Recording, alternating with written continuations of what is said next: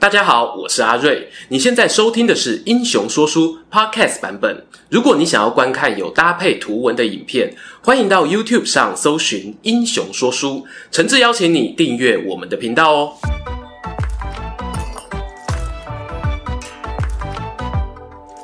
Hello，英雄说书的观众朋友，你们好，我是说书人阿瑞，替大家带来精彩的英雄故事。继之前的北霸天张作霖影片后啊，各位期待的明初人物又来喽。故事开始前呢，先容我小小抒发一下感想啊。其实呢，最初我和金老师合作这军阀系列，原本只是探索一块未知的领域，并没有打算哦真的出片那么快。然而呢，一翻开那一段大时代的风起云涌。哇哈哈，对照起自己以前念的历史课本啊，各种回忆涌上心头，忍不住呢，就一个接一个人物故事看下去。之前说好了，有关张学良的影片呢，我们呢会筹备介绍，那个呢就交给阿金去忙。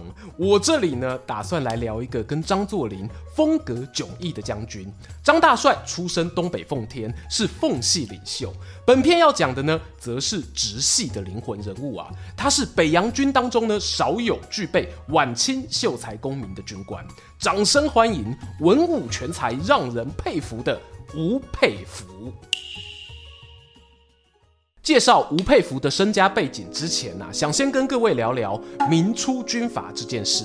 其实呢，我们也都知道哦，军阀这名词本身是从中央政府的观点看地方武装势力的崛起。有那么两三分的贬义色彩。然而，从晚清到辛亥革命啊，没多久又碰上袁世凯称帝之后，北洋政府与国民政府互相对抗，这一连串政局动荡中呢，传统中央集权式的政府几乎没有良好运作的空间。那些呢分散各地的强者，如果手上原本就有军队啊、武装团体，很自然就会成为民众拥戴的领袖。差别呢，也就是拥戴他的人多或少而已。这样的发展很吃地缘关系，所以有就会有像是之前讲到东北的奉系、安徽的皖系，以及呢接着要聊到以直隶山东两省为主的直系等等军队派系产生。好啦，话说回故事的主人翁吴佩孚，他出生于公元一八七四年大清同治十三年的山东省蓬莱县，这里呢过去啊属于登州管辖。这么巧，明代也有一位十项全能的传奇名将出生在这里。没错，就是我们的戚继光光哥。他曾经哦对抗过南方倭寇，也戍守过北疆长城，手底下呢戚家军更是名震天下。可以想见呐、啊，他的故事呢也在家乡山东广为流传。而我们吴佩孚的老爸呢，就是一个光粉。相传哦，吴爸爸在儿子出生时呢，做梦梦到戚继光走进家里，粉丝看到偶像超级开心呐、啊，一个高兴过头，就从美梦中惊醒，听见隔壁房传来哇哇哇的婴儿啼哭声，就认为呢这个小宝贝是七少保送来的礼物，搞不好哦还是他转世也说不定呢。由于戚继光好佩玉，吴爸爸呢就以佩为名，以玉为字，替儿子取名佩孚，字子玉。而吴佩孚长大之后啊，也经常以戚继光的传人自诩。其实呢，戚继光啊一生使用过的号哦也不少，佩玉呢算是当中相对冷门的。这一类转世托梦的传说呢，在历史上哦也很多，不妨呢就当做个小八卦。但我个人觉得啊。日有所思，夜有所梦。吴爸爸身为光哥的铁粉，梦到偶像来家里呢，比起有梦到一些真情异兽，已经算是合情合理的啦。吴佩孚一天一天长大，他们家中啊是开店做小生意的。吴爸爸九岁呢，就送吴佩孚进入私塾念书，希望哦他可以像戚继光一样，做个文武双全的人。而他啊也没辜负期待，十二岁呢就熟读四书五经，获得了童生的学历。接下来呀、啊，准备木指秀才，看能不能呢一路从举人爬到贡士，贡士再升级成进士，光明璀璨的前途啊在前方等着我们啊！但是呢，吴佩孚的人生啊就是这么命运多舛。他在十六岁那一年呢，准备参加大考，一路供他吃穿的父亲却在这时候不幸病逝。家中赖以为生的店铺呢，顿失依靠。为了维持生活，吴佩孚只得暂时搁下书本，选择加入国军，换取稳定收入。然而外在的困境啊，可以考验一个人的实力。我们吴佩孚呢，真的是让人佩服呢。人在军中哦，照三餐操练，百忙中还是有抽出时间温书。后来他趁着部队放假，又报名了科举考试。这一回呢，竟然被他考上，直接录取秀才。大家现在呀、啊，听到秀才，觉得我好像有点逊哦。我们不妨呢，做个古今对照。在小吴生活的那个晚清时期啊，全国每年呢录取的秀才有两万名，而民国初年教育改革后呢，新中国一年的大学毕业生则有大约十到二十万人。在这样的人数比例下，有人呢就认为。或许哦，你可以把秀才当作是介于硕士生到博士生之间的一种学历。这举例呢，纯粹是为了观众朋友方便理解啊。毕竟呢，学生读的科目啊，学校的基数啊都不相同哦。我们把镜头转回奋发图强的小吴这边。吴佩孚绕了一大圈，好不容易重新回到升学的路上，但命运呢，并没有停止对他的捉弄。他成为秀才没多久，结婚三年的妻子便离开人世，不确定是不是情绪有受到影响。吴佩孚啊，接着就在家乡附近的大烟馆和一位地方头人发生口角，两人冲突越演越烈，甚至啊还演变成互相闹人、打群架的难堪场面。读书人动粗啊，这件事情实在有损形象啊。后来传到了衙门里，小吴呢惨遭革除功名的严重处分。白话文讲哦，就是现在的二一退学，你给我去重考啦。本来啊，以吴佩孚从小补习念书的实力呢，重考一次哦是不会太困难。可是就在他将满二十一岁的那一年，出大事了。公元一八九四年，大清帝国与日本爆发甲午战争。如同大家所知道的，这一场战争呢，对朝廷的里子也好，面子也好，都造成双重打击。当初为了军制改革而建立的北洋水师付之一炬。象征哦，那些预算呢，通通打水漂了。此外呢，自诩为天朝大国，竟然被日本打败，甚至哦还要签立马关条约割让领土，更是让很多官员都不能接受。甲午战争的战火呢，也有烧到吴佩孚的家乡，当地著名的古迹蓬莱阁墙壁啊、地面都被炮弹打得弹痕累累，这让小吴内心呢涌起一股深沉的无奈。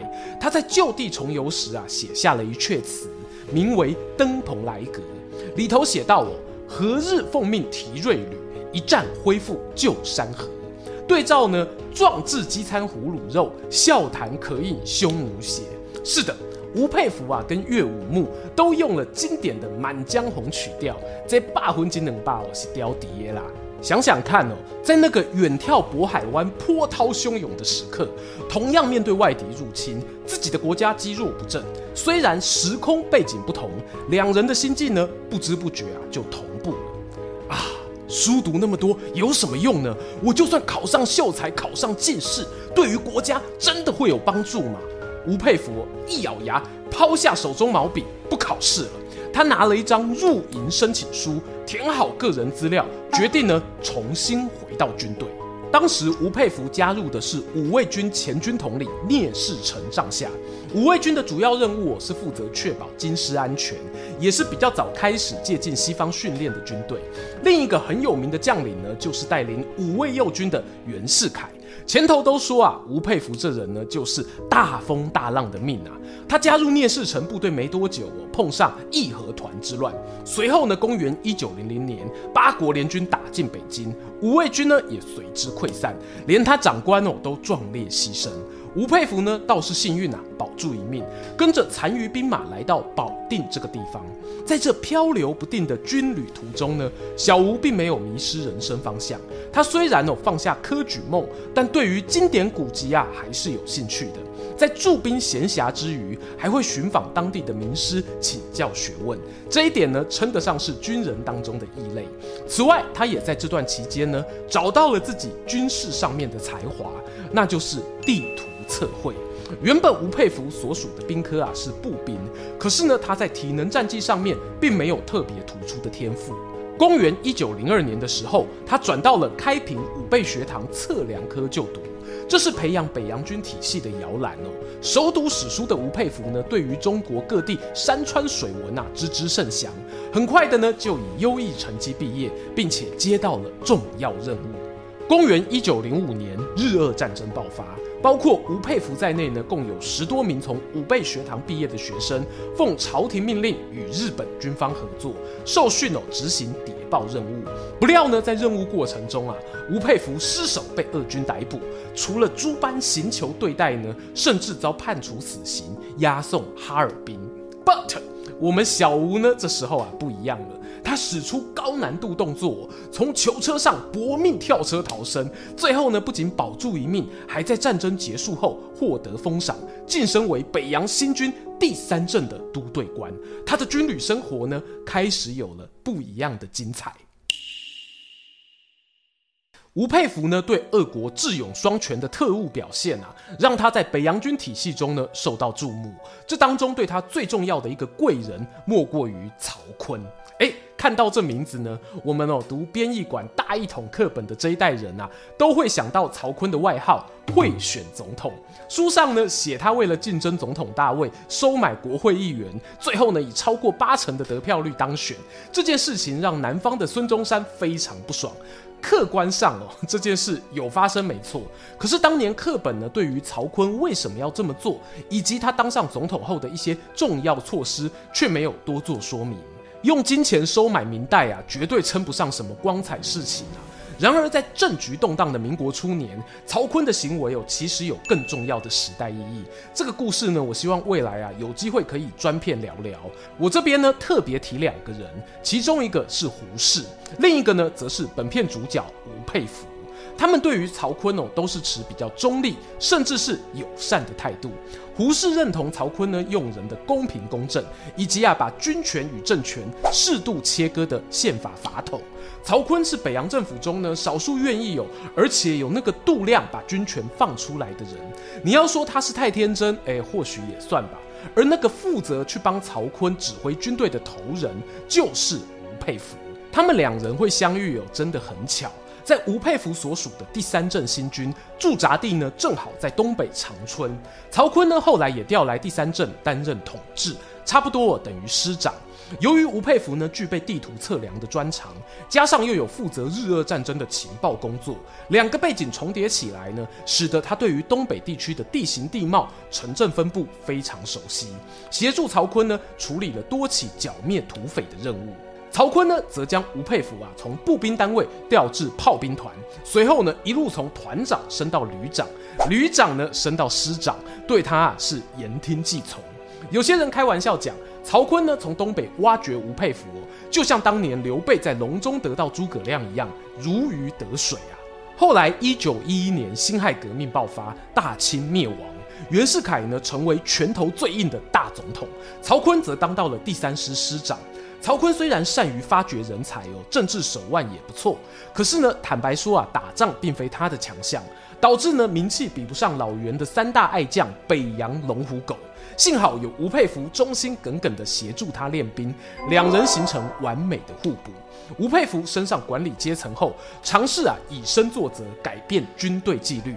他给自己呢设下高标准的四不信条。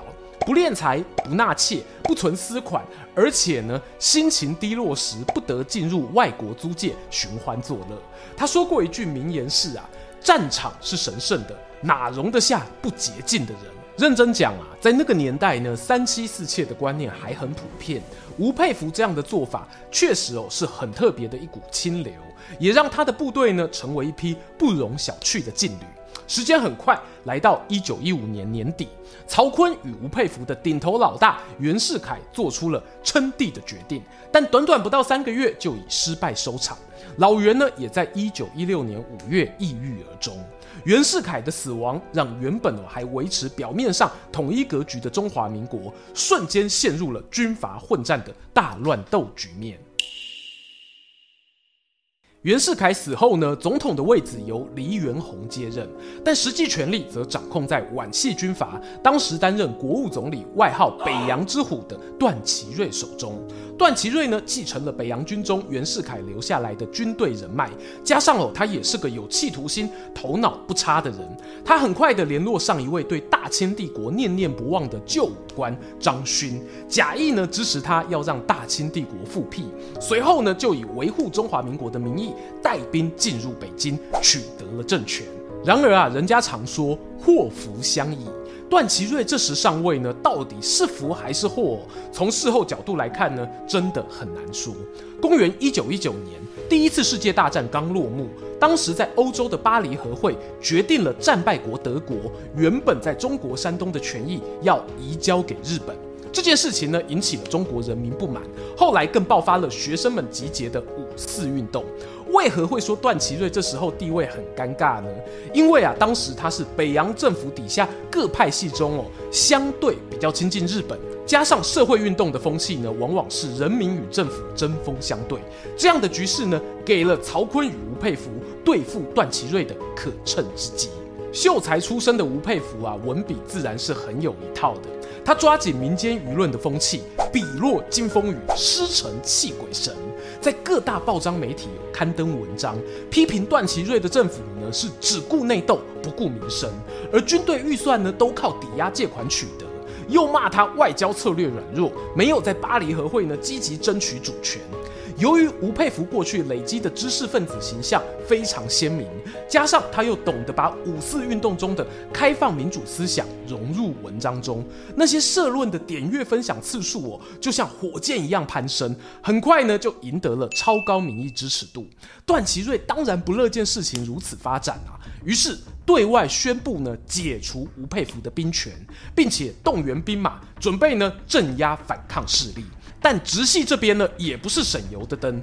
吴佩孚的老大曹锟在保定组成了八省反皖大联盟，并且任命吴佩孚为前敌总司令兼西路总指挥。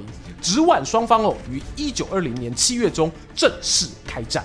前面说啊，吴佩孚是曹锟手下的诸葛亮哦，那不是开玩笑的。两军开打不到五天，吴佩孚就亲自率军突袭对面的司令官，同样也是挂名西路总指挥的曲同丰，而且呢一击得手，直接活捉了敌将。同一时间，曹锟呢还买了张保险，与我们之前影片讲过的北霸天张作霖谈成合作，邀请他们从东边进军，来个双管齐下。这一场秀才打老虎的直皖战争啊，就以一个迅雷不及掩耳的速度结束了。短短一星期的时间，北洋之虎段祺瑞被迫辞职下台，而我们的吴秀才呢，则带着甲兵数十万进驻洛阳。那个气势，那个威风啊，要说他才是真老虎，恐怕呢没几个人敢反对。事实上哦，在一九二零年过后，吴佩孚的声势确实是如日中天，因为在五四运动中的立场鲜明，百姓们呢将他当作民族英雄。商业中心上海有超过一百个企业团体也发电报呢，表达对吴子玉师长的全力支持。一九二一年年初，美国大使馆寄回国务院的报告中，甚至有还预言吴佩孚可能是即将统一中国的人。从以上种种证据显示呢，社会大众也很清楚，曹锟与吴佩孚之间关系紧密，而吴佩孚呢，则是让曹锟上位最重要的推手。到了公元一九二二年，曹锟与张作霖间呢爆发了第一次直奉战争。我们在之前影片有提过，这场战争的东北奉军呢还不是完全体，因此苦吞败仗，被打出了山海关。吴佩孚呢也更上层楼，接下了他老板曹锟原本直鲁豫三省巡阅使的重要军衔，还被《时代》杂志有专访，给了一个超霸气的外号——中国最强者。然而盛极而衰啊，似乎是历史上不变的规律。曹锟呢，把自己的军权交给吴佩孚，是因为他觉得有更重要的事情等着自己去做。没错，那便是我们开头提到的总统大位。而这件事呢，也成为哦让处于巅峰的直系派系由盛转衰的关键。话说啊，当段祺瑞的皖系倒台后，改由直系政府掌权，他们面临着两个主要困境：一个是南方的国民政府还没有完全统一；另一个呢是经历辛亥革命后十多年来的内战，国家财政十分困窘。于是呢，曹锟与吴佩孚主导的政府啊，做出了一个决定，他们以宪政制度为基础，向外国银行团提出了一个借款申请。称之为宪法临时借款。当时呢，西方英美势力其实是有意愿的哦。不过呢，日本政府啊，则拒绝承认北洋政府呢具有实质的代表权，除非呢中国实现南北统一。为了解决这个僵局，吴佩孚尝试与孙中山联系，寻求我合作的可能。他使用了各种外交与内政手段，包括呢邀请俄国为首的共产政权来北京举行会议，并且安插孙中山派系的人马进入北洋政府内阁等等。但我必须要说啊，在当年那个政治多方角力的环境下，局势呢真的非常诡谲，每个人哦都还是要为了自己的最大利益打算。直系与国民政府之间的联合最终并没有成功。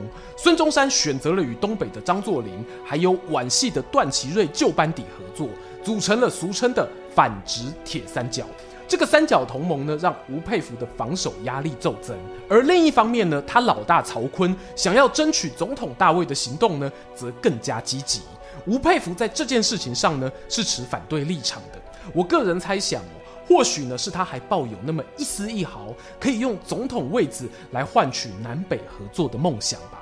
可惜呀，天不从人愿。公元一九二四年，第二次直奉战争爆发。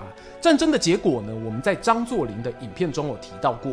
奉军经过军制改革后呢，整体实力啊大幅提升。而直系政府这里呢，面对多方势力围攻，吴佩孚再怎么能打啊，也是无力回天。加上呢，自家人冯玉祥还被奉军策反，临阵倒戈，把老大曹锟呢给软禁起来。最后，吴佩孚只得把北京拱手让给了张大帅，自己带着残部退守武汉，重新组织兵力。然而，南方国民政府并没有给吴佩孚太多喘息时间，随之而来的北伐作战呢，又一次将他击败。吴佩孚选择逃往四川，这一次呢，他再也没有机会重返政治舞台。在二十世纪初期啊，很多军阀都是起起落落。吴佩孚的人生巅峰呢，虽然来得快去得快，但他与其余军阀相比呢，确实是有独特之处。除了对自我道德标准极高啊，没有趁着掌权时大量累积财富之外，他对于文学的热爱呢，也让他有了如帅的美名。吴佩孚写过一首霸气十足的七绝，末两句是呢：花开上苑春三月。人在蓬莱第一峰，前一句写的是春暖花开新气象，隐藏着他对新中国政局开展的期许。后一句呢，回首家乡山东蓬莱，展现了作为武官的意气风发。然而吴佩孚作品中呢，其实有更多的诗句啊，是透露着忧郁。譬如他在七律《游虽定凤凰山》的颔联写道：“满眼苍生归掌握，数堆遗冢感荒丘。”描写了自己登高远眺，看见遍地无主孤坟，百姓渴求安稳生活而不可得的苍凉。离开政坛的吴佩孚呢，重拾了对学术研究的兴趣。他年轻时啊，对于《三国演义》中关云长的形象非常崇拜。讲到关公，大家会想起什么？没错，夜读春秋啊。吴佩孚的人生下半场呢，钻研春秋有成。不仅哦受到各地大学邀请前往巡回演讲，还把毕生考据史书的心得撰写成《春秋正义正史》一书，没有愧对了他的书生本色。他闭门读书的那段时间呐，曾经有国民党的政要来邀请他出山，也有日本人呢想要扶植他作为意见领袖，但吴佩孚直到一九三九年过世为止都没有接受。根据报道呢，他是因为牙痛，在治疗过程中啊感染败血症而不幸身亡。民间呢则有各式各样的传说，有人说呢是日本军方下的毒，也有人说是国民党担心他会动摇，接受日本邀请出山，所以干脆先下手为强除掉。面对这些八卦传闻啊，其实呢吴佩孚早有说法，他曾经哦替自己撰写过一副对联。我节录当中的两句话，那便是得意时清白乃心，失败后倔强到底。就算失望啊，也不能绝望。这大概就是吴佩孚最后的倔强。听完今天的故事，大家想了解更多有关明初军阀的有趣事迹吗？这支影片脚本哦，改编自由江仲渊最新出版的《民国军阀档案重建中》。书中呢，透过一个个明初军阀的史料解析，让你在窥探那些大将军不为人知的一面时，也能在心中哦架构出属于自己的中华民国历史。这么好看的书啊，当然要抽一波啦！欢迎哦，在影片下方留言跟我们分享你对书生将军吴佩孚的看法。留言哦，记得 hashtag 民国军阀档案，我们会在一星期后抽出两位幸运观众。如果是付费会员扇子团，老样子啊，社群贴文那边哦还有表单可以再抽一次，把握时间喽。最后啊，欢迎各位不吝订阅英雄说书频道，追踪说书人阿瑞的 Instagram，我会在那边分享更多说书日常。期待和你们下次空中再见。喜欢今天的故事吗？画面右边哦，还有更多推荐影片可以追哦。诚挚邀请您动动手指订阅我们频道，打开小铃铛，选择接收全部消息，这对英雄说书的帮助非常非常大。如果你还想要给我们更多鼓励，也可以扫描加入会员 QR code，用每个月一杯咖啡的钱赞助团队创作更多好故事。我们下次见。